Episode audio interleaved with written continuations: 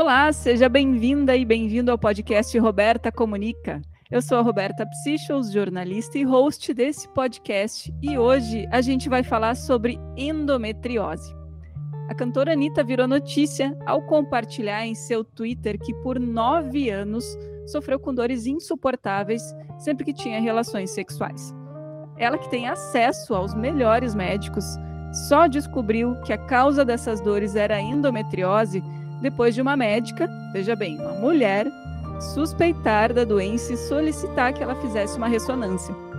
Antes de chegar ao diagnóstico, a Anitta ouviu de médicos que tinha cistite de repetição, que seria causada por não usar preservativo, por falta de higiene, pouca ingestão de água e por não urinar depois do sexo.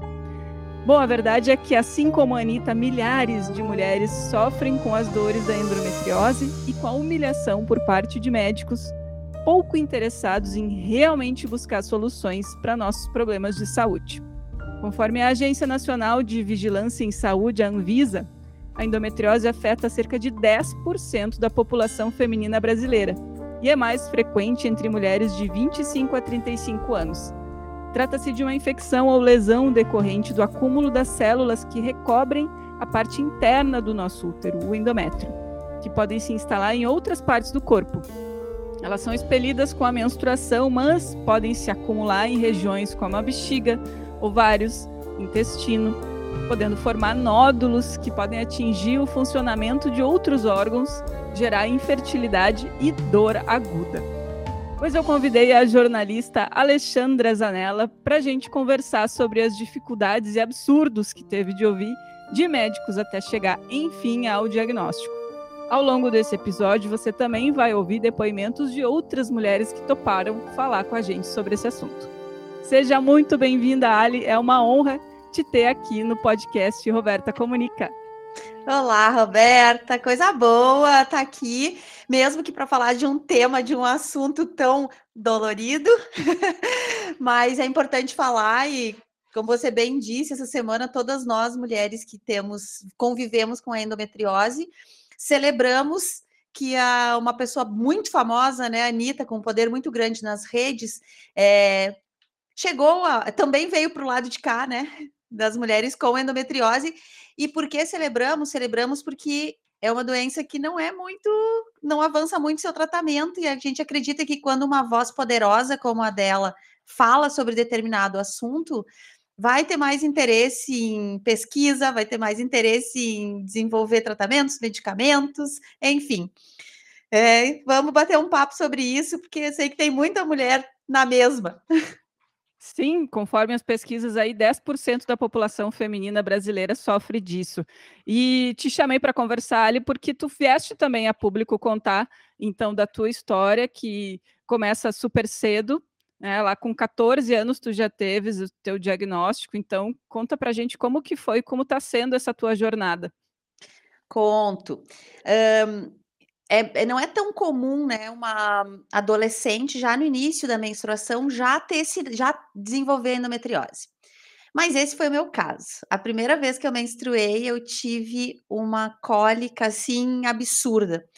Mas vamos lá, eu tô com 41 anos, né? Eu menstruei lá com 12 anos. Uh, a gente tinha menos acesso à informação do que a gente tem hoje. E, era uma coisa meio, ah, é normal, é a tua primeira vez, não sei, vamos ver como o corpo se, né, se comporta. Mas eu fiquei todos os, os próximos meses tendo dores assim insuportáveis. E ao médico, e, e, enfim, tudo que vem junto com, com uma menina de 12 anos menstruando, as vergonhas, né? Meu Deus, o que está acontecendo? O corpo mudando, os hormônios a mil e aquela dor. E quando eu ficava menstruada, eu não queria ir à escola porque eu ia ter dores, e aí começou de eu ter crises muito agudas durante a, a, o período escolar e os professores me levarem ao hospital, ao médico, porque eu tinha tanta dor que eu não, eu não conseguia ficar de pé, caminhar, eu desmaiava. Foi um monte, uma busca, um monte, procura vários médicos, troca troca ginecologista, fui em homens, fui em mulheres, até que me indicaram uma mulher especialista não aqui, não em Porto Alegre, onde estou hoje, uma cidade do interior, que era especialista em endometriose. ela pediu vários exames. Quando eu fui entregar os exames, e aí eu tinha 14 anos, eu fui entregar os exames e conversar com ela.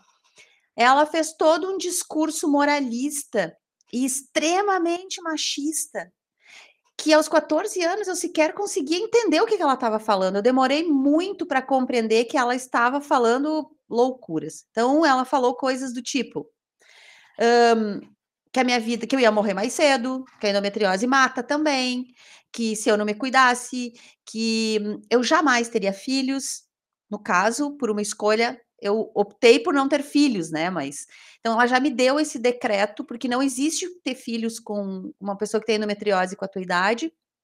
E ela me fez uma pergunta: você sabe por que, que as mulheres jovens, meninas, têm endometriose? Não, não sei. E ela falou: porque vocês transam muito cedo. Eu tinha 14 anos, eu era uma menina virgem, eu tinha dado um beijo na boca de um menino, de outra. Na vida. Eu tentava explicar aquilo para ela, mas ela veio com um discurso muito, muito, muito moralista, assim. Ele falou sobre tudo isso, falou que hum, é porque a gente fica, a gente faz sexo cedo, as meninas fazem sexo cedo porque a gente fica assistindo a novela, coisas assim incabíveis. Eu me recordo de ficar muito chocada com aquilo e de levantar e sair do consultório dela. E aí eu encontrei minha irmã e estava muito abalada, assim, porque foi muito foi uma coisa muito dura. Primeiro, tu ter a confirmação de que você tem a endometriose, né, uma doença que não se fala não se fala tanto, e há lá 20 anos atrás, mais. E quase 30. E aí tu ter de um, de um do médico que eu acho que o que a gente espera é o acolhimento, né, Roberto? É o acolhimento. É dizer, olha, é uma doença sem cura, mas existe tratamento, nós vamos tratar, vou... não sei, eu acho que o acolhimento, assim.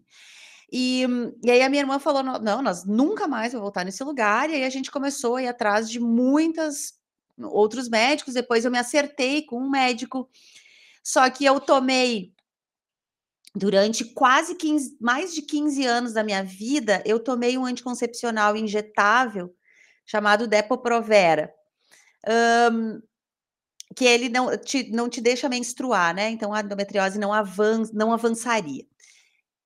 Só que daí, passado um tempo, vieram estudos que a endometriose pode. A, a, essa injeção, esse hormônio, esse tanto de hormônio, não pode passar de cinco anos que você toma, porque o, o, nos Estados Unidos, se eu não me engano, ele ainda é proibido, agora está de novo proibido de tomar, porque tem muitos casos de câncer de útero associado a esse excesso de hormônio, né? tudo mais. Então, também um desconhecimento enquanto a isso, de pesquisa, né, de, de tempo de uso, de dados mesmo, que a gente precisa olhar e acreditar muito nisso. Eu já tentei de tudo, eu já fiz cirurgias, né, Roberta? Eu já tinha, aos 17 anos, eu tive que operar, porque eu tinha as aderências já chegando no pulmão, já estavam perto da bexiga. Olha é. o caminho que fez. Isso.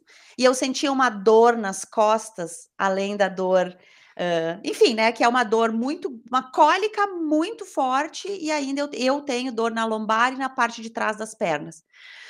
E, e já estava assim, bem ruim. Então, eu já fiz cirurgias, eu já tentei mil coisas, e das melhores coisas que eu usei até hoje foi um DIU de silicone, o Mirena que tem uma durabilidade de cinco anos, estabilizou bastante a minha endometriose, porque a endometriose, a pessoa fala, ah, beleza, não é, ela não, não vai te matar, não é uma doença, né, que vai, nossa, vai acabar contigo imediatamente, mas ela vai te trazendo coisas que tu vai acumulando.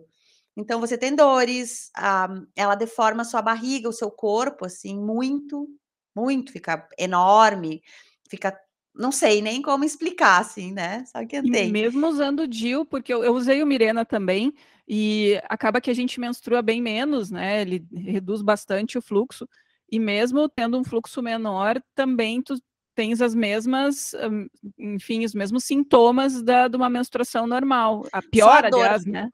Só dor que não. Quando eu tava com o DIL, eu consegui controlar um pouco a dor. E mas os outros sintomas a gente continua tendo, né. E tem todo toda uma história, assim, de que, ah, é uma doença menor, você não precisa se preocupar com isso, só que quando a gente sente todo mês você sente uma dor absurda. Cara, como é que você não vai se preocupar? Como é que você não vai dizer assim, cara, a tua vida ela começa a girar em torno daquilo, da endometriose. Então, eu tenho um ciclo menstrual bem curto, de 21 dias. Eu passava mais de dois terços do ciclo com dor. Porque quando, sabe, quando estava começando. Então, usei o DIU por, um, por seis anos e foi bem legal. E depois eu fiquei, que é o, o, período do hiato que eu tô agora, até para poder investigar e não acontecer de, de, passar batido. Como eu falei, eu tenho 41 anos, né? É, tenho que ter determinados cuidados que quando eu tinha 20, né, Roberto, a gente ficava mais tranquilo. Então, eu agora vou recolocar o DIU porque os tratamentos que hoje eu poderia acessar para fazer para endometriose são tratamentos que eu, um deles, que seria o principal, eu não quero, que é antecipar a menopausa. Guria, então assim, não, não tem uma solução fácil, assim, não é um, ah, beleza, toma essa medicação, faz não. isso que vai dar tudo certo. Cada caso é um caso e cada abordagem é diferente. Cada abordagem é diferente. Eu tô lendo, eu, eu comprei um livro, ganhei um livro chamado Lado Emocional da Endometriose, que é de uma doutora chamada Lilian Donati.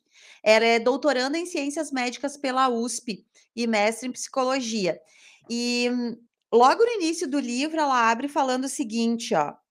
A doença foi reconhecida e descrita pela primeira vez por volta de 1860.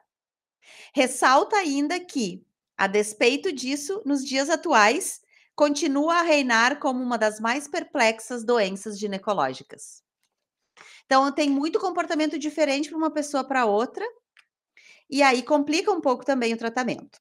Uh, eu estou no acompanhamento agora com um médico que é super especialista nisso e que não é um médico muito invasivo. Então, o que, que, como eu não quis fazer o tratamento esse que é adiantar a menopausa, porque, gente, eu falei, tá, eu vou adiantar a menopausa e mais para frente eu não vou ter. Ele, não, tu vai ter na hora que tiver que ter, vai ter também. A minha mãe começou na menopausa com 42 anos. Ela fez 70 esse ano e ela segue tendo fogachos. Se eu seguir a, linha dela, imagina, Roberta, eu vou ter, eu não vou começar a menopausa agora e não vou parar nunca, né? Então, o tratamento que eu estou fazendo é um tratamento mais holístico. Acupuntura, exercício físico, muita terapia e observar a alimentação. Esse é o tratamento que eu estou fazendo no momento. Uh, tem funcionado? Tem. Mas eles vai eu acho que ele vai vir os resultados vêm daqui a pouco, um pouquinho mais para frente, mais uns meses ainda. Eu preciso melhorar mais meu condicionamento físico. Então, isso tudo, é eu acredito muito que importa. E cuidar da cabeça, né, Roberta, porque nós mulheres temos tantas cobranças, tantas cobranças. Tempo inteiro, o tempo inteiro a gente é cobrado por isso, por aquilo, por aquele outro, pelo corpo assim, pelo corpo assado. É, tudo bem que é uma é uma, uma, isso que eu vou falar pode até parecer assim, ah, é uma bobagem, né? Porque o mundo tá essa semana, essas semanas aí foram coisas tão horríveis, né? Mas do tipo, ah, quando você tá com endometriose, você não usa uma roupa justa porque sempre você vai ouvir o comentário, tá de quantos meses? Tá de quantos meses? Tá de quantos meses? E não tô de mês nenhum, tô, né? É, é, essa coisa da sociedade de se meter muito, né? De sempre dar uma, uma opinião. Então, claro que isso é das menores coisas, né?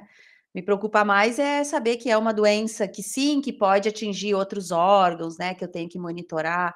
Me preocupa é a dor que a gente sente.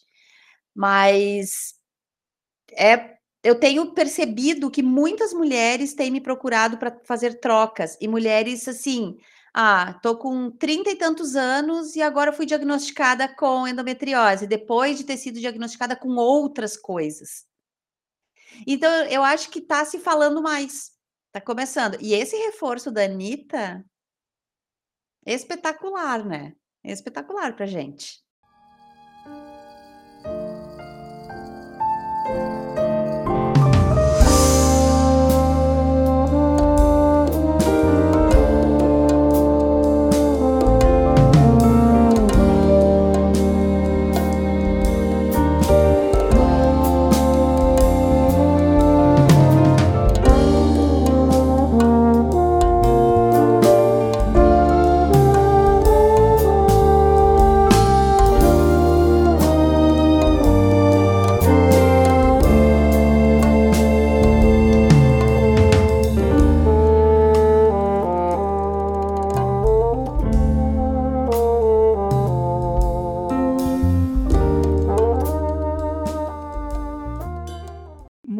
Bom. E, e ver só que interessante, né? Uh, acho que para cada mulher, como você falou, que tem mulheres que estão vindo conversar com, contigo agora para contar sobre, para trocar, para buscar né, abordagens diferentes, né? Do que que tu passaste, tudo. Uh, com certeza tem muitos casos em que a mulher não, talvez não sinta os sintomas que tu sentiste. Ou daqui a pouco é porque ah, eu quero engravidar e não estou conseguindo, e aí então se diagnostica né, que existe ali uma endometriose, porque também pode acontecer de a mulher ter endometriose, mas não ter nenhum sintoma sobre ela, né? Sim, pode. O, a, o caso da minha irmã, tá? Minha irmã mais velha, minha irmã nunca teve nada. Quando minha irmã resolveu engravidar, ela foi diagnosticada com uma endometriose bem inicial. E por incrível que pareça, o grande tratamento da endometriose para quando você é jovem é ficar grávida. Porque daí o endométrio fica quietinho dentro do útero, o teu, o teu, né, tudo está preparado para acolher e receber o bebê. Então a minha irmã fez um tratamento muito curto e já conseguiu engravidar. E ela tem dois filhos. Então também é um mito de que uma mulher com endometriose não engravida. É, as mulheres também podem engravidar sim com endometriose, claro, depende o grau, depende de muitos fatores, obviamente. E, mas a minha irmã nunca teve sintoma nenhum. Ela acompanhou todo o meu tratamento e tudo, e ela nunca teve sintoma. Ela foi ter os sintomas lá aos 30 anos. E esse exame que a Anitta conta que fez, né, por sugestão de uma médica que depois, então, desse tempo todo, desses nove anos convivendo com a dor, essa médica indicou, faz uma ressonância. Esse é o exame que, que costuma, então, apontar, mostrar a situação em que está o, esse, o endométrio, se ele expandiu, foi para outros órgãos, foi, foi mais ou menos com, assim contigo, assim que tu acompanha, né, como que está a evolução da doença. Sim, é, na verdade, eu todos todos os acompanhamentos que eu fiz para ver o tamanho da doença, além da do do da ida muito constante a gineco a a a a médica ginecológica, e eu eu anoto muito todo mês, assim, eu anoto todo o meu comportamento até para conseguir entender, hã, porque tu sabes pelas dores, tu sabe se ela aumentou, se ela, né, tá tá tá aumentando ou não, se tu tem muitas dores meses seguidos, aumentou. Né, ela não está quieta. Se a tua se atrasa a tua menstruação ou adianta, eu já fiquei 62 dias menstruada, uma vez. Eu tive muitos problemas por conta disso, eu tive várias infecções, eu fiquei muito anêmica, eu tive que internar para poder repor sangue e tudo, foram 62 dias menstruando direto, menstruação normal. Então eu fiquei muito debilitada. Eu fiz todos os todo, todos os acompanhamentos que eu faço, os mais para ver mesmo o tamanho que tá e tudo mais. Normalmente eu faço uma videolaparoscopia, né? Em alguns anos assim tem que fazer. Mas esse essa esse exame que a Anitta traz é um exame que está mais moderno, que hum, tem leituras melhores, que consegue enxergar melhor, porque às vezes o endométrio ele está escondido atrás dos teus órgãos, e daí, daí o médico não consegue ver. Uh, em boa parte dos casos, até onde eu sei, um exame de toque, um exame bem feito de toque, já consegue ter indicativos de como que a, como que a coisa tá.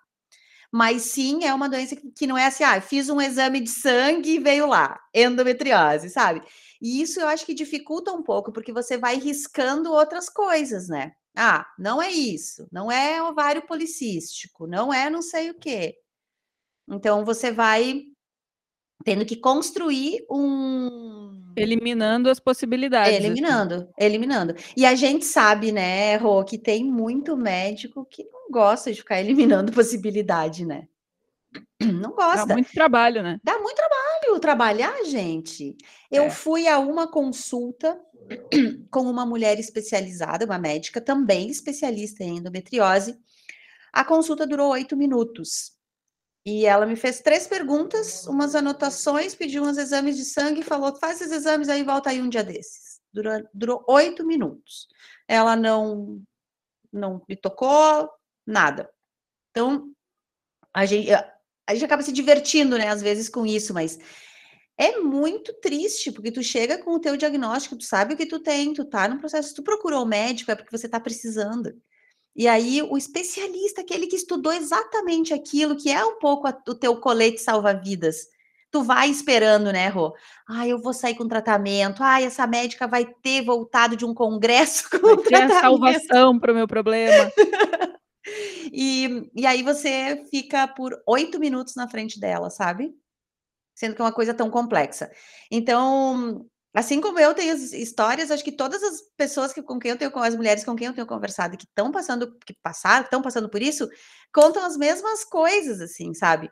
Essas mesmas barbaridades. E daí vem a Anitta e fala coisas que a gente também ouviu. Eu ouvi muito isso, sabe? Também, tipo, ai, mas você não. Um, você tem que. Porque você não está fazendo xixi depois que você tem relação sexual. Uma coisa não tem nada a ver com a outra, sabe?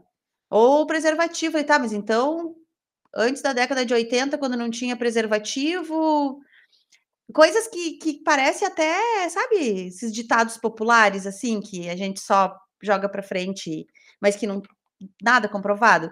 E daí quando a Anitta vem, né, com a força toda que ela tem, e populariza isso e fala na linguagem que todas nós já ouvimos, ai, um quentinho no coração. Não, a gente espera agora que daqui a pouco até mude esse, esse, essa estatística, né? Porque o que a gente tem é daquilo que das mulheres que conseguiram ter o diagnóstico. Imagina a quantidade que está aí, que está convivendo com todos esses sintomas e que não sabe do que, que se trata. Então tem mais isso. E a Anitta trouxe uma outra coisa que, que eu acho também que muitas de nós já passamos. É, eu não tenho né, a, a, endometriose, mas já ouvi de outras mulheres a questão da cistite de repetição. Né, que isso também é, é um, uma convenção né, que os médicos trazem. Não, isso é cistite de repetição, é porque tu não está fazendo a higiene correta, Cara, ouvi isso, né? Como ela disse, ela virou inclusive notícia depois, eh, eh, antes de ter esse diagnóstico correto. Ah, assistite da Anitta, né? Que é assistite da Anitta que não, não faz a higiene certa. Poxa, sabe? Daí ainda fazer isso com a, com a, com a mulher, né? Sim, é sempre, né? As estruturas elas são sempre voltadas para acusar imediatamente a mulher, né? Tá, mas eu, eu tenho essa doença, eu sou uma vítima disso. Não, mas é porque tu não cumpriu, tu não fez alguma coisa.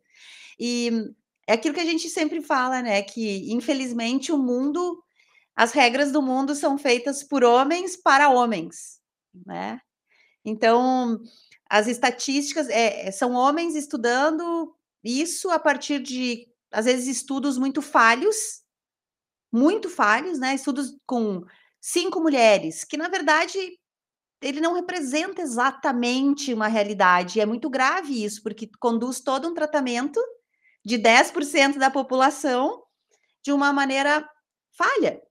Então, essas coisas elas precisam muito mudar, assim, né? É, rapidamente, porque a gente está falando sobre a nossa vida, sobre o nosso direito de existir, de viver e de não sentir dor, né, pela endometriose.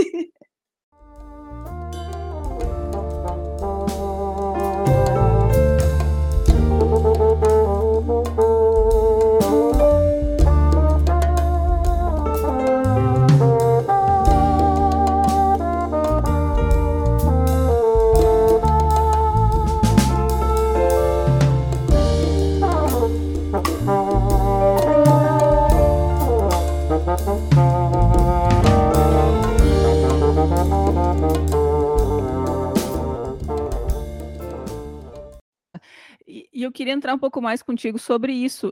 Eu imagino, assim, te conhecendo, eu sei que tu é uma guria que trabalha muito, né, e que tem, enfim, uma rotina super puxada, né, coordena aí uma agência.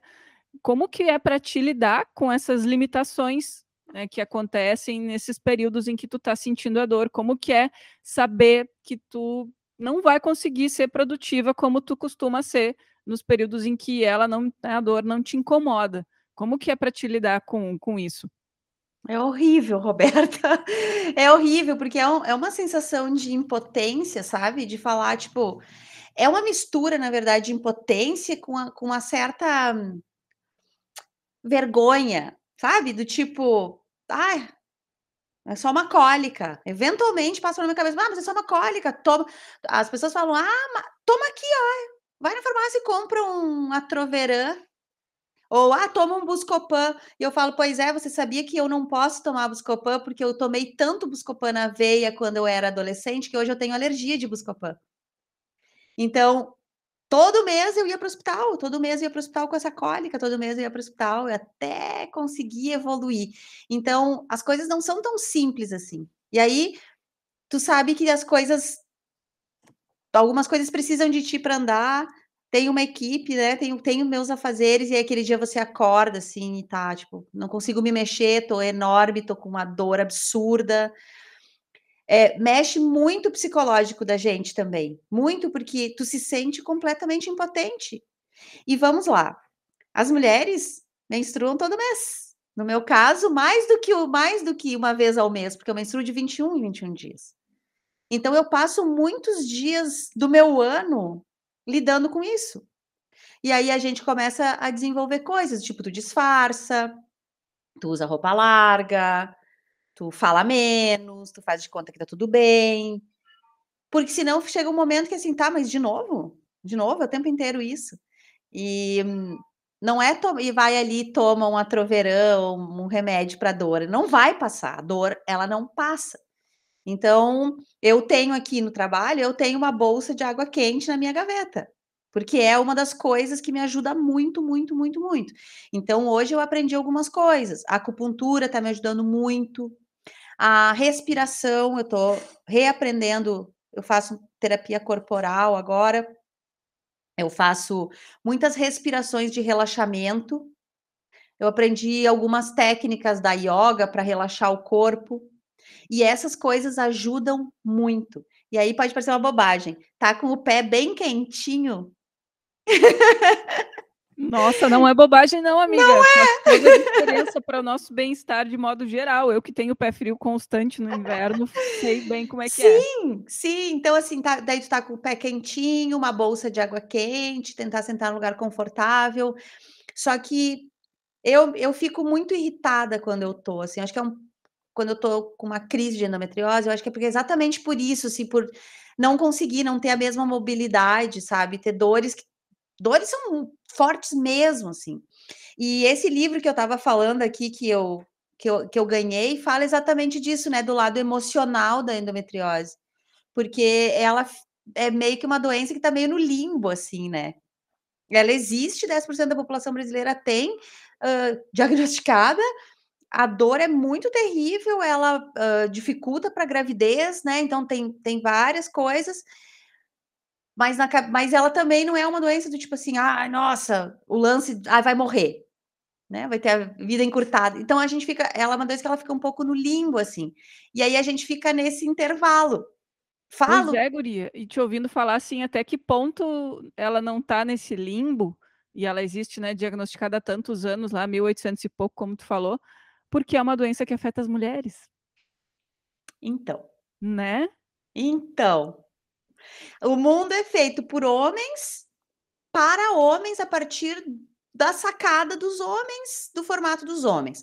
Acho que deve ter 1 mês atrás, se eu não estou errada, a Trip fez uma postagem no mais, mais de 1 mês, mas enfim, a a Trip fez uma monta uma uma postagem no Instagram deles com várias coisas. Então, por exemplo, falava o seguinte, hã, por que que mais mulheres morrem de acidente com cinto de segurança? Porque o cinto foi feito baseado num corpo masculino. Hã, por que que o ideal do ar-condicionado é 21 graus? Porque foi medido a partir dos gostos masculinos.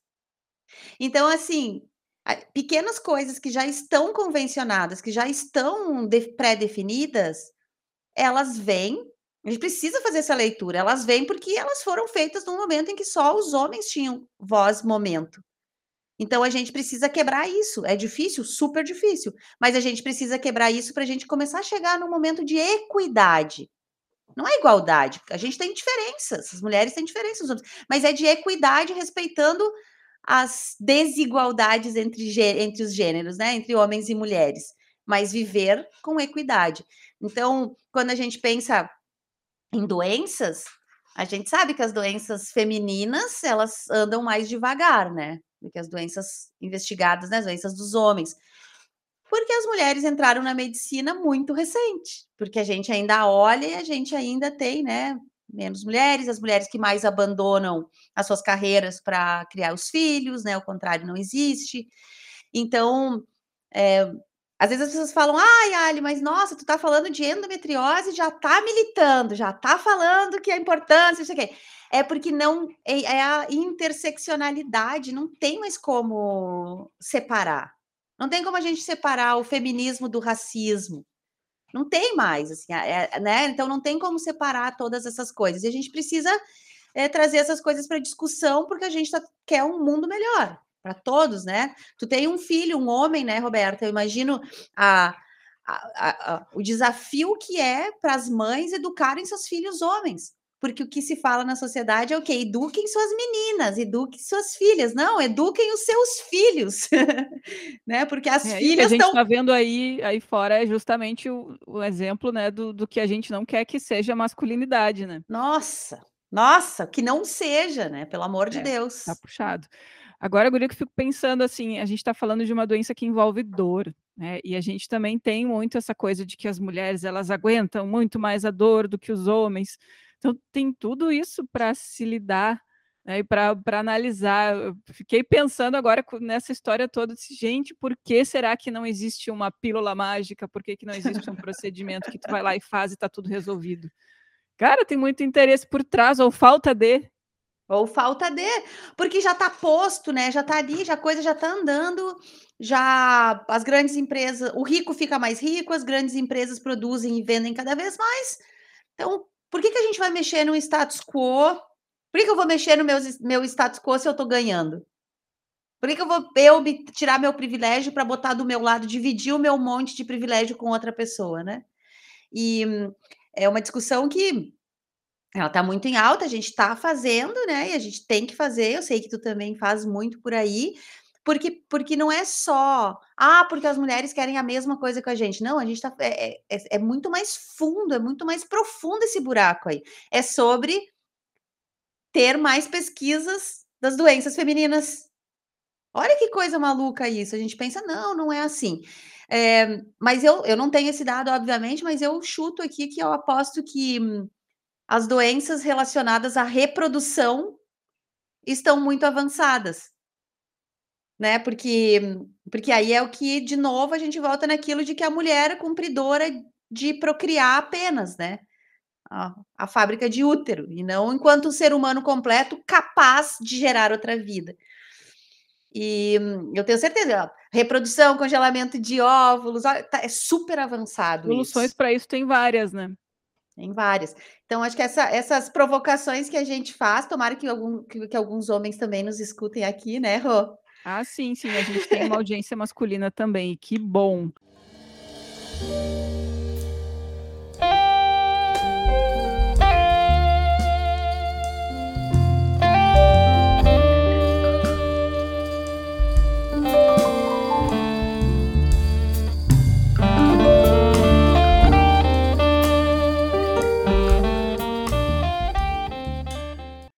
E Guria, para a gente ir se encaminhando para encerrar o papo contigo, me conta assim de tudo que tu vivenciou, de tudo que tu experienciou a partir né, da, da endometriose, o que que tu poderias indicar então para a mulher que está nessa luta e que busca daqui a pouco até o diagnóstico, ainda não sabe exatamente o que que ela tem, quais os caminhos assim que tu entendes que são os, os caminhos que vão encurtar um pouco essa essa essa jornada? Eu acho que a primeira coisa é a jornada de encontrar um médico especialista nisso, ou endometriose, ou o caminho que eu segui, o que eu tenho hoje, ele é especialista em dor pélvica, não somente em endometriose. Então, ele consegue me olhar, né, toda a minha pelve, onde também está a endometriose, e, e, e tá sendo. Então, eu acho que primeiro é achar um profissional realmente comprometido com isso, não só, sabe, ah, foi, passou, vou fazer isso. Então, acho que encontrar esse profissional, não tem muitos, não é fácil. Eu tive a sorte de encontrar um aqui em Porto Alegre, e é um homem, e eu não tenho problemas, tá? Com a, né? Ah, não, não tenho problemas, já tive, tenho a, a, a ginecologista que me acompanha nas coisas normais, é uma mulher. Agora, o doutor Carlos, super especialista, e ter afinidade com o tipo de tratamento que esse profissional conduz. É, se você é uma pessoa como eu, que opta pelas coisas mais orgânicas, mais naturais, né, um mundo mais orgânico, uh, se tu encontrar um médico muito invasivo, ele vai te propor, sei lá, depende do caso, não, vamos tirar o útero e resolver isso, né? Que é uma saída também, se a mulher resolver. Sim, é muito né? comum, né? A É gente muito lê os comum. históricos ali, é uma abordagem que se faz, né? A esterectomia. Isso, é uma abordagem, e se a mulher tiver preparada para isso e tudo, é uma decisão super válida, não tem julgamento, é certo ou errado. É, eu já prefiro ser um pouco mais conservadora nisso, então não quis fazer o tratamento de indução de hormônio para antecipar a, a, a menopausa, então eu resolvi seguir essa coisa mais natural, exercício, muita respiração, terapia, me entendeu? Acho que isso é muito importante. E outro, procura, conversa com alguém, acha alguém, me, me, a Roberta disponibiliza meus contatos, conversa, faz troca de experiência, lê. Tem muitos grupos na internet que a gente consegue, tá? Fazer trocas, porque às vezes a gente acha que ela ah, é uma doença solitária e ela não precisa ser solitária, a gente pode compartilhar. Grupos, pô, às vezes você dizer, nossa, eu tô sentindo isso, o que, que vocês acham? Como é que vocês se comportaram? Como é que foi a relação?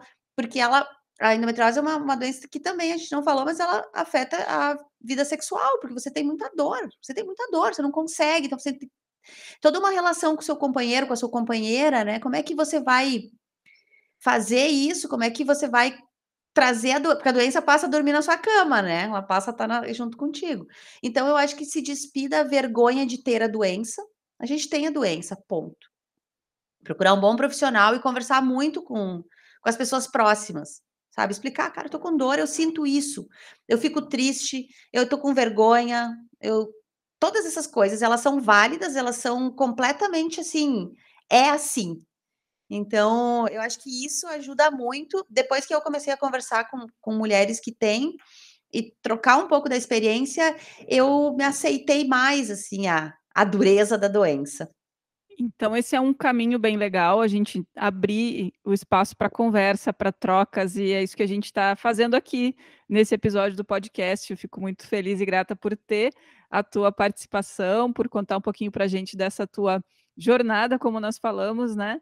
E, e, saber que tu hoje encontraste caminhos, né? E, e é, e é vai acontecendo ao longo do, da tua da tua trajetória aí, como tu disseste, já teve um tipo de abordagem que depois precisou trocar, e, e assim vai indo, e a gente vai se encontrando e vai buscando o melhor para a gente, né?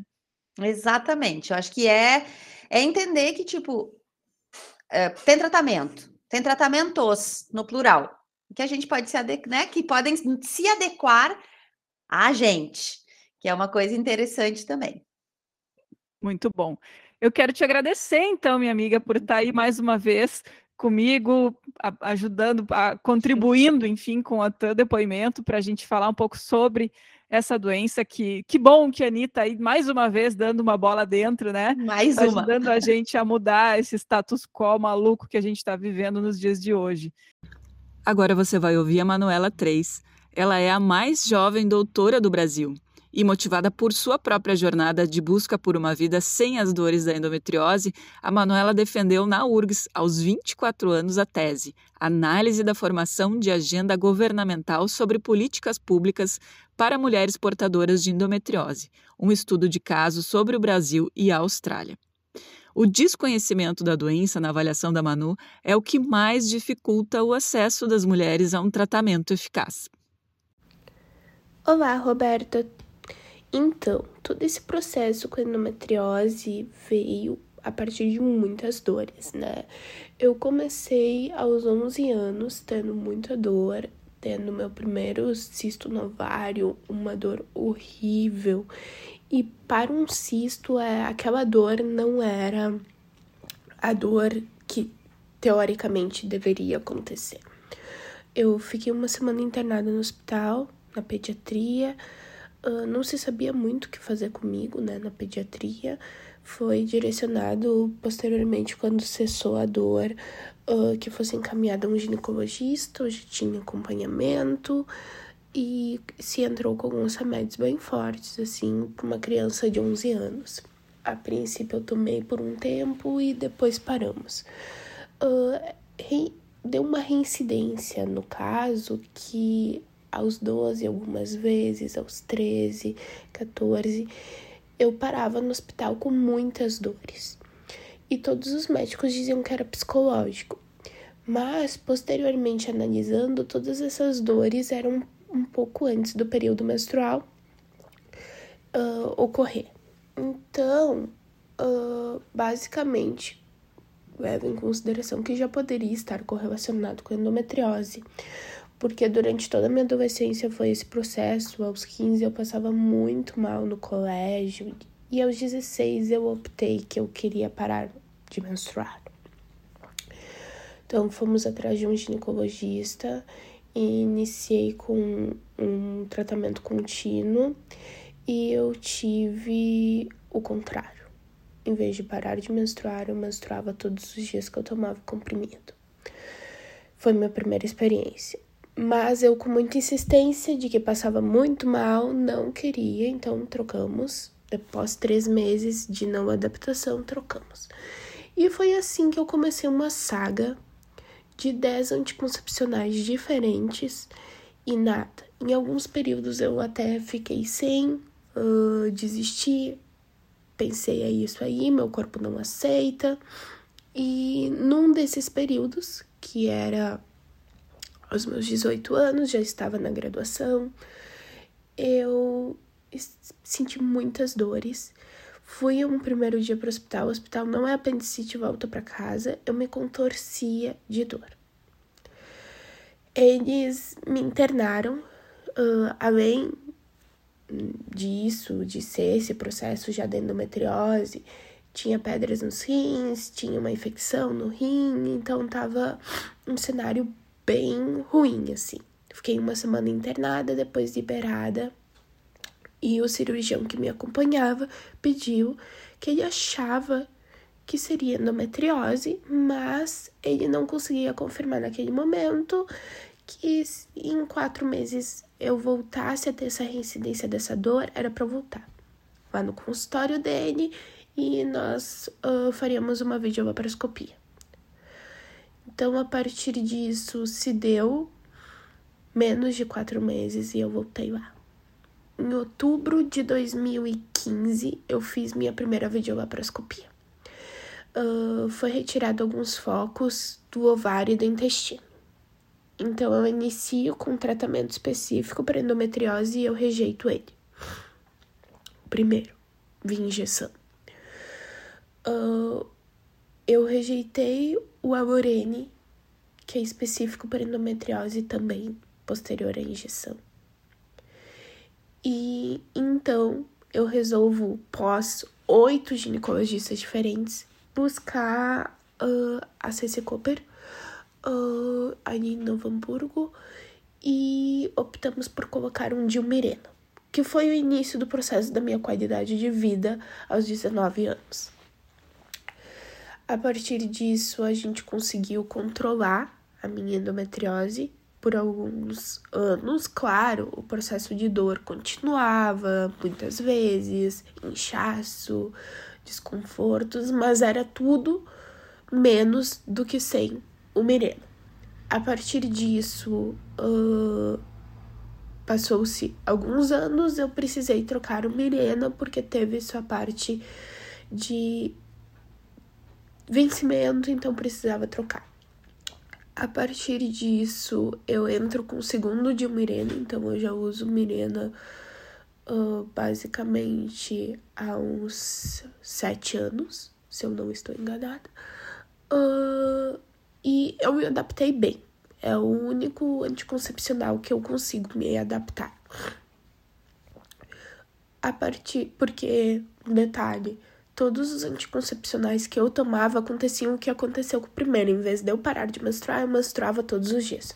Então, a partir disso, uh, além dessa troca do Mirena, foi iniciado o uso de pregabalina, medicamento contínuo, para o foco da dor. Porque se descobriu que eu tinha uma dor crônica em relação à endometriose. Ou seja, todos os dias eu vou sentir um pouco de cólica, essa dor vai ser horrível. Quando eu tiver a menstruação, ela vai ser pior ainda. Por quê? Porque mesmo usando o Mirena, meu corpo, meu organismo acabou se adaptando e alguns períodos eu acabo menstruando e isso pode acontecer, é bem normal. Porque o Mirena, ele consegue em alguns casos cessar e outros não. Por muito tempo ele conseguiu cessar no mel e outros momentos agora eu às vezes tenho o ciclo normal. Agora em maio de 2022 eu passei pela minha segunda videolaparoscopia porque eu tava com muita dor, sangramento e se descobriu endometriose no peritônio, foi feita a retirada desses focos e uh, uns ajustes em quesito de tratamento. Mas continuei com Mirena e ajustes em pregabalina e encaminhado para estudo da minha dor crônica, né? Uh, caso ela persistisse muito e esse tratamento de agora não uh, ajudasse como deveria ajudar.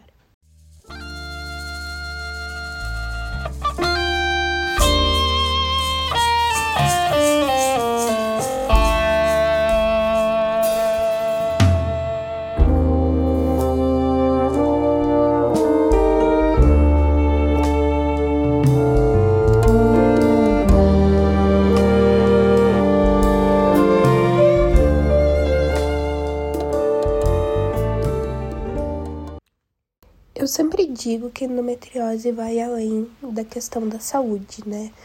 Durante toda a minha tese, toda essa parte da endometriose, por uma perspectiva política, quando eu estava articulando de, com a construção dessa ideia com a minha orientadora, ela me disse, Manu, tu tem que ir além da, tu tem que além da saúde a partir disso, eu comecei a identificar que a endometriose ela é muito mais do que só uma doença. Ela vai ter todo um prejuízo no social, no econômico, no psicológico dessa mulher. Para além da qualidade de vida, na saúde dela, que vai ter várias questões que vão estar envolvidas e correlacionadas. A partir disso, uh, eu percebi que a endometriose ela teria que ser política.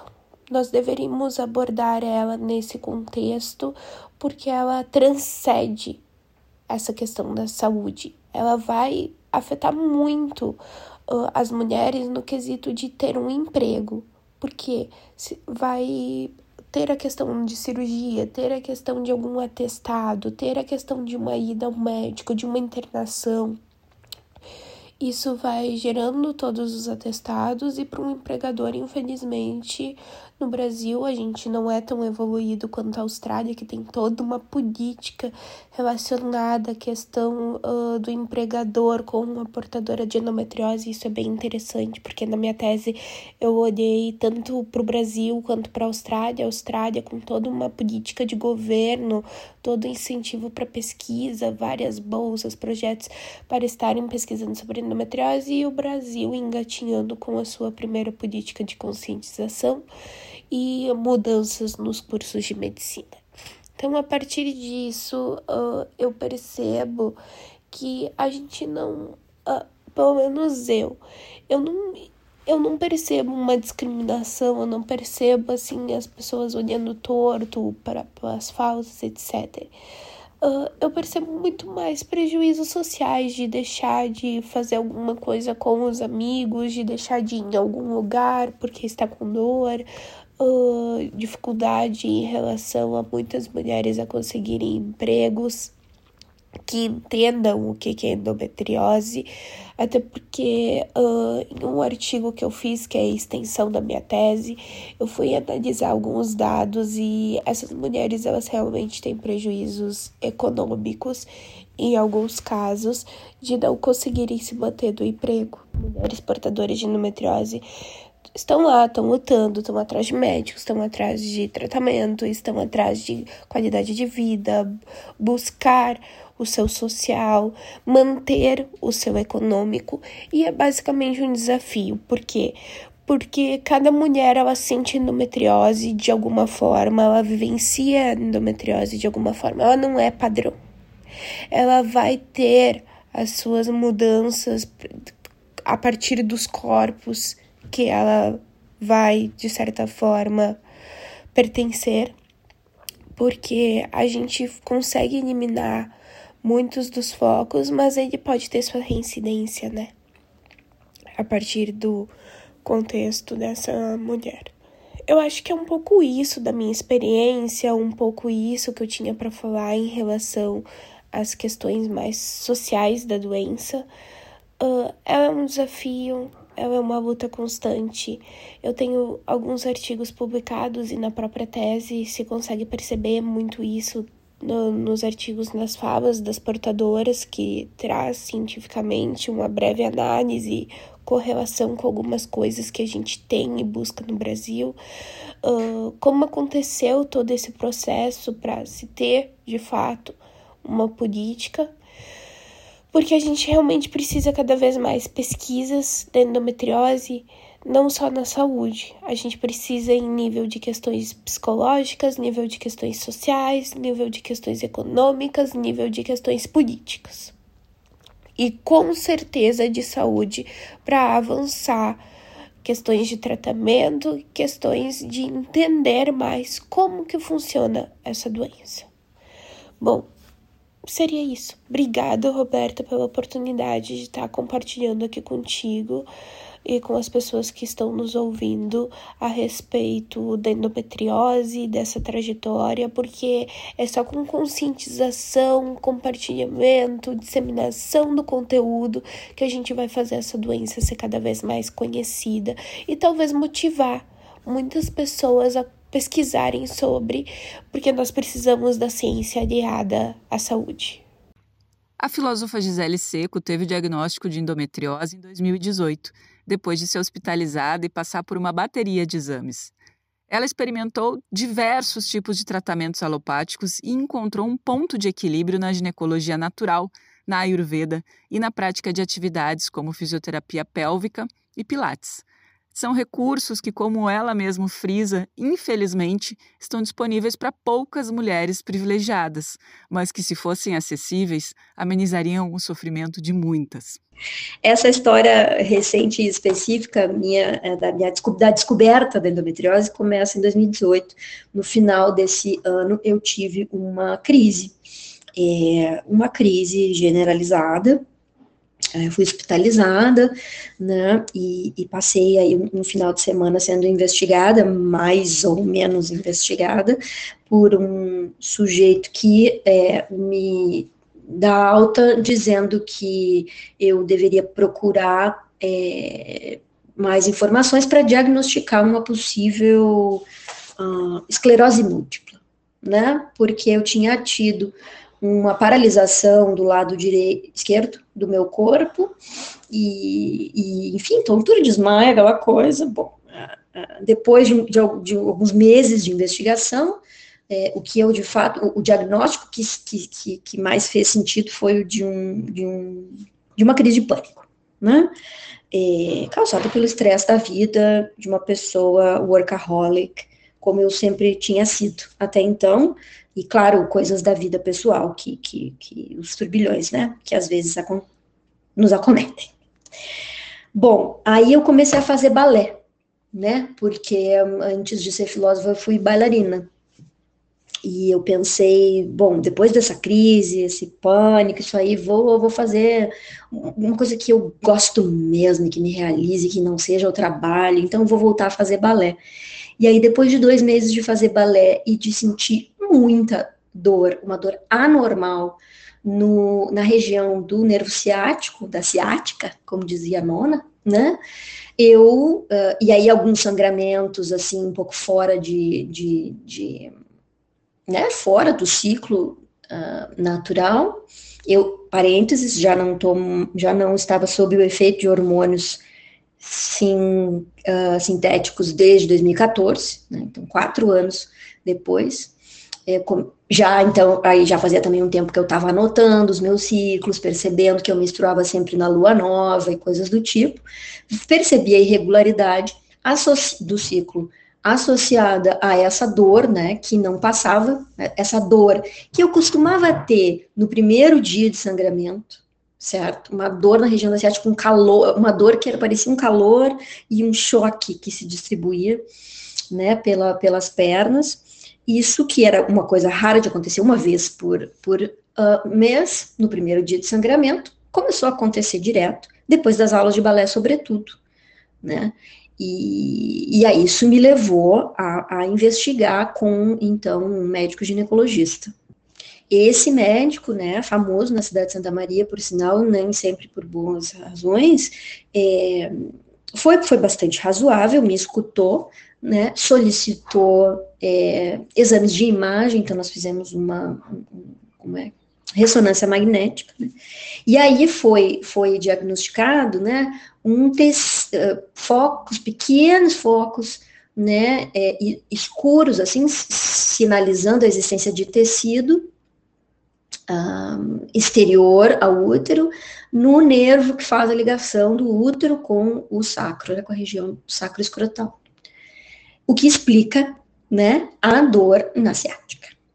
E então, uh, tendo, tendo, e claro, com to, toda a demais sintomatologia, certo?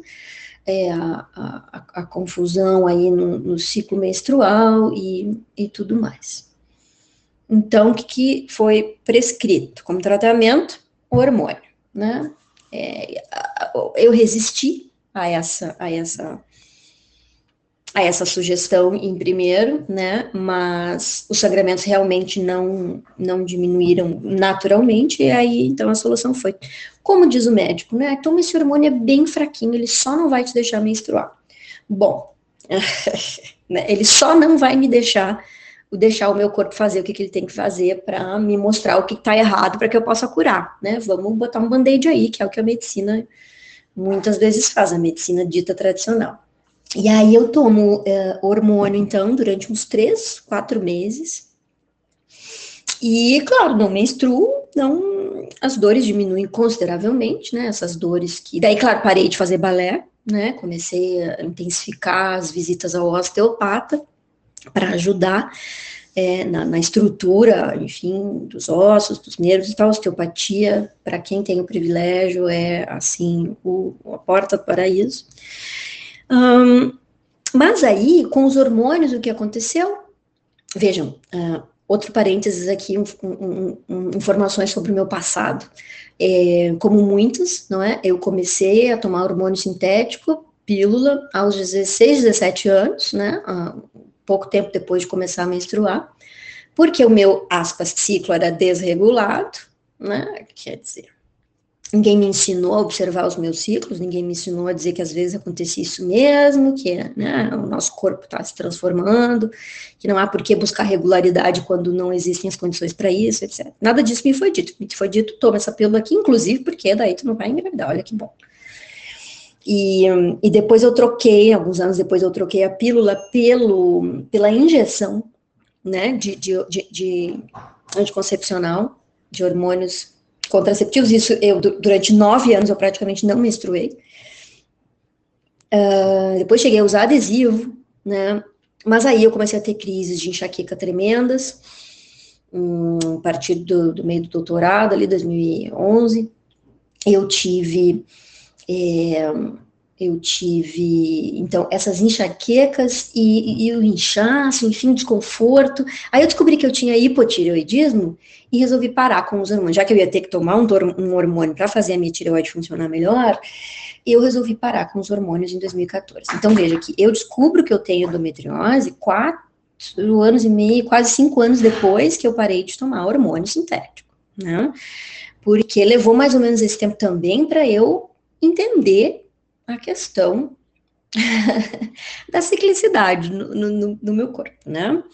Meio sozinha, assim, meio realmente só anotando os dias é, e, e, às vezes a temperatura também e tal, para e daí a perceber que tô, ah, tô fértil quando o muco tá assim, tá assado e tal.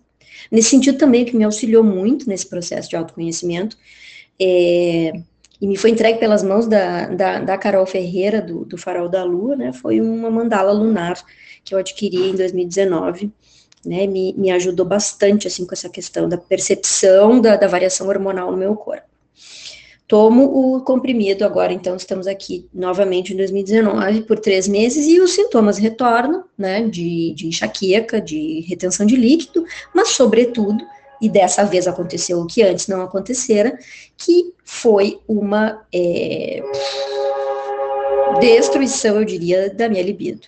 Ah, talvez destruição seja demais, mas assim, afetou, né? Afetou muito a minha libido em termos de, de vontade mesmo, assim, né? De querer é, é, transar e de chegar ao orgasmo, né? Dificuldade mesmo, assim, ou seja, novamente, né? É, um amortecimento, né? Um amortecimento aí gerado por, uh, pelo uso dos hormônios E aí eu resolvi parar. Eu, eu comuniquei, né, na próxima consulta, eu comuniquei ao meu médico que eu não mais tomaria, porque né, não, não poderia, não seria o caso, inclusive. Uh, ele disse, bom, claro, a escolha é tua, eu te respeito, vamos ver o que, que tu consegue fazer em termos de alternativas. E aí, para essa, por essa época, eu também já estava é, em contato com a terapia, enfim, a forma de, de cuidado, né, a forma de vida que é a Ayurveda. Né? A gente fala medicina ayurvédica, mas o Ayurveda é, uma, é um modo de vida, né? É, que é, é, é nascido no, na Índia, né? É uma das formas, se não a forma mais antiga de, de, de medicina, sistemática, por assim dizer, depois incorporada e transformada pela, pela, pela medicina tradicional chinesa. E, e, e o, os princípios da Ayurveda então, me ajudaram a, a organizar, né, a minha dieta, os meus hábitos uh, de, de, de, sono, né, a regular o meu ciclo circadiano, que, que é o nosso reloginho interno aí, e que nos, nos regula, né, quer dizer, nossa espécie não foi feita para ficar acordada até as, as, as, duas horas da manhã e depois, né, dormir durante o dia e nem nada disso, né. É, então, a partir do, do, do, do, meu contato com, com a Ayurveda, né, e da intensificação das práticas é, de yoga, eu, eu tive a chance, então, de ir controlando os sintomas da endometriose, né, muito bem, controlando muito bem, em termos de sentir muito pouca cólica, se não quase nada, uh, né, aquela dor na ciática, veja que são as minhas principais reclamações, né, a minha história, eu, eu, às vezes brinco que a, que a minha endometriose é boazinha, comparada com a de milhões de outras, de outras é, irmãs, né? Porque é, eu não tenho dor durante a relação sexual, por exemplo. Né? Dor depois eu tenho, dependendo de como anda o, o, o meu estresse, a minha, a minha alimentação, né?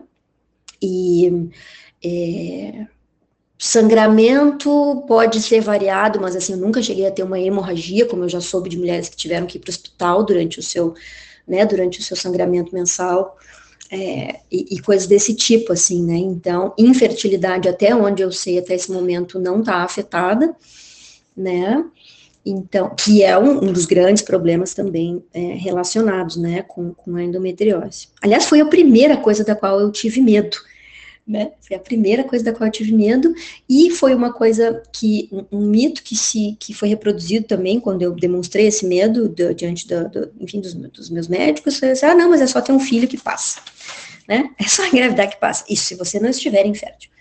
Ah, bom, o que também não é verdade, é uma hipótese que também já está descartada, né? Muitas mulheres, claro, durante o período em que estão é, é, é, prenhes, não têm uh, sangramento e, portanto, não desenvolvem os, os, os, hormônios né, normais do ciclo não são desenvolvidos, e é claro, elas não têm dor. Assim. Não estou dizendo que nunca houve uma mulher que, tendo engravidado, deixou de ter endometriose e sintomas depois. Estou dizendo que, como hipótese né, de que é a solução, já está também descartada essa ideia. Então, é, o, a história segue comigo é, tentando, né, o máximo possível adequar o meu estilo de vida aos princípios do, do, do Ayurveda, e, um, claro, Tudo isso possibilitado por eu estar em licença médica do meu trabalho.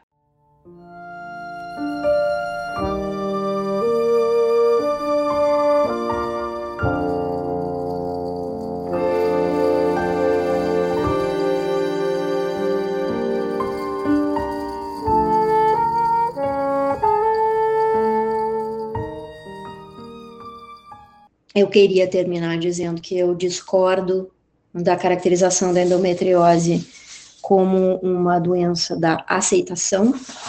Né? A gente tem que aceitar que não tem cura e não ficar se cobrando e não ficar se culpando e, né, enfim, tentar lidar com a melhor da melhor maneira possível, blá blá blá.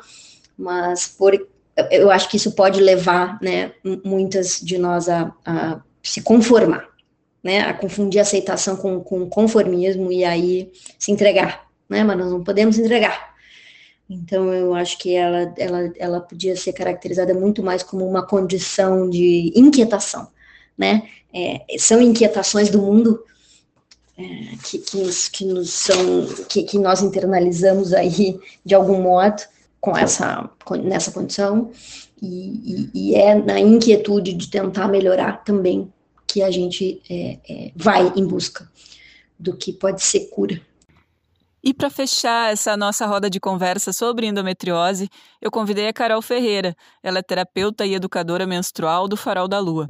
A Carol estuda ginecologia natural e ayurveda, abordagens que têm contribuído muito para a qualidade de vida de mulheres que, como a Gisele comentou, têm de lidar com essa condição. Olá, sou a Carol Ferreira, sou guardiã do Farol da Lua, terapeuta cíclica, educadora menstrual, trabalho com foco em Ayurveda e ginecologia natural. Nesse momento, me especializando em ginecologia pelo Ayurveda. Também guio círculos de mulheres e ofereço cursos online sobre a ciclicidade e também sobre feminino. Tenho um espaço aqui em Santa Maria chamado Volvo Atelier e atendo tanto presencial quanto online.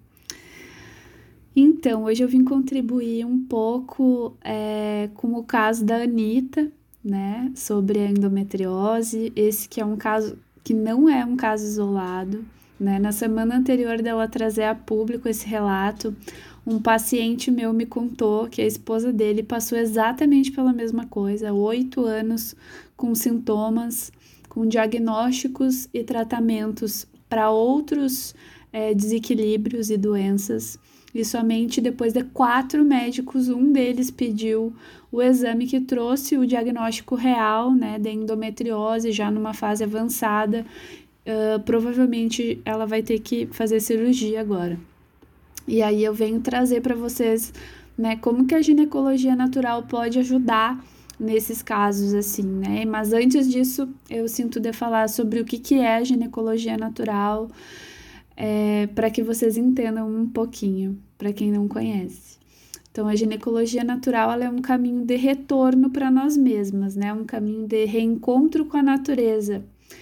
Uh, para algumas mulheres, tomar esse caminho é desafiador, né? Porque não tem uma pílula mágica, é, tem uma estrada e essa estrada tem muito caminhar, e os resultados também não são imediatos, né? E isso mexe em diversos lugares, né? Primeiro mexe nesse senso de urgência que a gente tem uh, hoje em dia, né? Que esse sistema criou uh, e que também reforça o tempo todo. Mas, né, é muito mais fácil tomar um comprimido, não sentir mais a dor e isso nos oferecer a ilusão de que ali está tudo resolvido. Depois também mexe num outro lugar que a gente evita bastante, que é o desconhecido, né? Que nessa vivência virtual, onde tudo parece, né? Ou apenas parece, né? Que tudo que é exposto é fácil, é perfeito. Uh, é difícil entrar nesse espaço do desconhecido, né? Do eu vou pisar aqui, é, eu não sei onde eu tô pisando, não é muito seguro, então é melhor eu evitar. Né? Então, a ideia da ginecologia natural é devolver o poder do conhecimento sobre o nosso corpo, é, não mais terceirizar a nossa saúde, não mais entregar ela nas mãos de homens, né? ter de volta a autonomia, é poder interferir ou complementar cuidados com a nossa própria saúde. Né? Então, ela vai trazer esse olhar integrativo sobre os processos de saúde de doença, vai trazer essa compreensão do que, que é sintoma, o que, que precisa ser medicalizado e o que, que pode ser resolvido ali com uma medicina ancestral, né, com uma sabedoria popular. Né? A gente precisa ter a chance de escolher o que fazer com o nosso corpo, mas para isso a gente precisa ter acesso ao conhecimento, né, para poder tratar uh, quando a gente necessita e compreender também que muitas vezes a gente não precisa recorrer à medicina convencional para tratar algo, né? Que muitas vezes a gente vai também aliar essa à medicina convencional tratamentos é, alternativos para potencializar essas curas, né? Esses tratamentos que precisam ser feitos. Então a gente precisa integrar em nós, né? Deixar claro é, a quem procura a ginecologia natural, que ela não é um tratamento somente com plantas, né? Que a ginecologia natural é um movimento revolucionário e ele é revolucionário porque ele busca essa conexão real e profunda com nós mesmas, né? Revolucionário porque nos coloca de volta em contato com o nosso corpo e com a sabedoria do nosso corpo. Então a ginecologia e o Ayurveda, por exemplo, contribuem uh, no tratamento da endometriose é, porque a endometriose, na verdade, né, ela é uma doença inflamatória multissistêmica, né? Eu acredito que essa seja uma informação que muitas vezes passa batida, né, que a medicina convencional não consegue explicar com tanta clareza. Nesse sentido, o endométrio, que é o tecido interno do útero, transborda para fora desse lugar original, que é ali essa cavidade uterina, e pode atingir diversos órgãos do nosso sistema.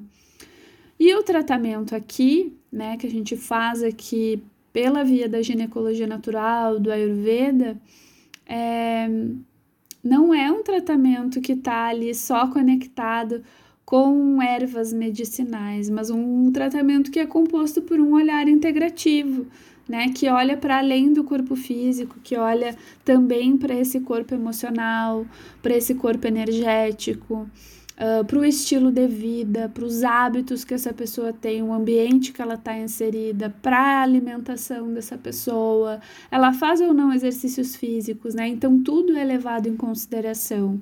Os tratamentos eles também vão ser únicos, né? Porque cada pessoa ela é única. Então, mesmo que o diagnóstico seja o mesmo, os tratamentos eles vão ser diferentes de pessoa para pessoa, porque cada uma de nós é um universo, né? E, e esse tratamento, ele pode ser ou não um tratamento contínuo, né? Depende de como a doença está instalada, de como ela avança, ou se existe ali uma possibilidade de cura, principalmente quando ela é, é descoberta bem no início, né? Então, o tratamento contínuo, ele também ajuda a minimizar sintomas, rever e inserir hábitos, né, que precisam ou não estar ali. Né? Eu tenho pacientes que se curaram da endometriose, eu tenho pacientes uh, que tinham esse diagnóstico e por causa dele também tinham um diagnóstico de infertilidade, de não poder engravidar por conta da doença, e elas conseguiram com um tratamento adequado, com acompanhamento. Tenho pacientes que seguem em tratamento constante para aliviar sintomas, para manejar as medicinas, as práticas e as ferramentas que eu ofereço para conviver com a endometriose, né, para conviver com a doença de uma forma melhor. Então, todos os tratamentos que eu vou oferecer, eles são feitos em jornadas terapêuticas, aonde quem chega, né, é acolhida, é escutada com a atenção que necessita, né? A gente é acostumado a entrar num, num, num consultório médico e ter 5, 15 minutos de consulta, né? Aqui a gente vai ter mais de hora para conversar, para ouvir, para colocar em pauta, né? o que, que é que tem aí nessa mulher, né? O que, que essa mulher está precisando falar.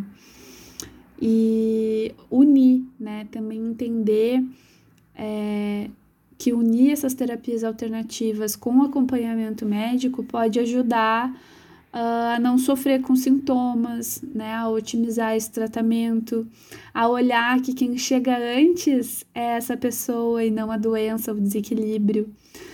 E compreender que anticoncepcional não é tratamento, que muitos remédios vão apenas mascarar sintomas. E aqui a gente vai tentar encontrar essas raízes, né? Vai buscar juntas uh, encontrar esse lugar de onde surgiu essa doença. Então, o portal está aberto para todas, eu convido todas a atravessar, entrar e fazer esse acompanhamento. É, falar um pouco mais sobre isso também, para a gente tentar entender da onde isso está vindo. E agradeço o espaço, Roberta, para que isso também abra aí alguns caminhos para as pessoas que ainda não conhecem essas terapias, essas medicinas ancestrais, né, essas tecnologias ancestrais, para que a gente possa andar juntas aí uh, na busca de uma saúde mais integral para todo mundo. Obrigada e até mais. E eu encerro esse episódio do podcast Roberta Comunica, muito feliz e grata pela participação dessas mulheres que são vozes tão potentes nessa luta que é de todas nós, essa luta que busca um atendimento mais acolhedor e mais justo para as mulheres que sofrem de endometriose. Um beijo grande para Ali, para Carol, para Manu e para Gisele que estiveram aqui com a gente e até o próximo episódio. O podcast Roberta Comunica é uma produção minha, Roberta Psichos, que também é a host desse programa, com edição de Eduardo Medeiros e a trilha sonora caprichadíssima do maravilhoso Arthur de Faria.